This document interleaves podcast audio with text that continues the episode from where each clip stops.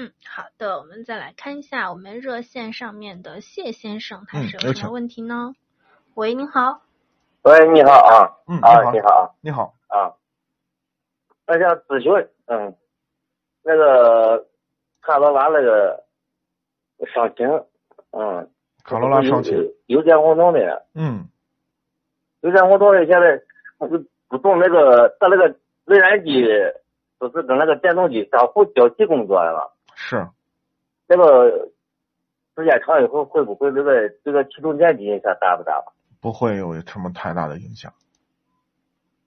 因为它这个启动太频繁了，那是稍微啊，嗯、它是这样，它匹配了一个 E eCVT 的变速箱。实际上，你在在你的这个这个行进过程中互相来回切换的时候，它的影响并不大啊啊，它的影响并不大。那个这个东西你其实你不用担心，工程师早就为你想过了啊，啊，你不用担心。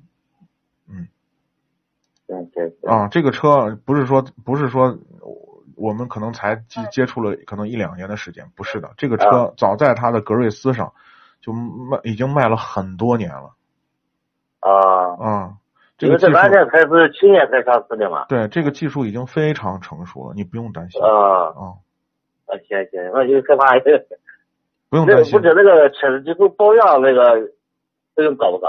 不高不高，不高嗯，啊。嗯。因为这个车一般修检它修不了，有啥问题必须要四 S 店估计要修。它基本上也不会出太大的问题，除了内燃机的部分，它电控的部分其实质量相对来说还是比较稳定的，很稳定，啊。啊。嗯，行行嗯，行，谢谢啊。好，嗯不客气，感谢谢参谢与，您嗯的参与。嗯，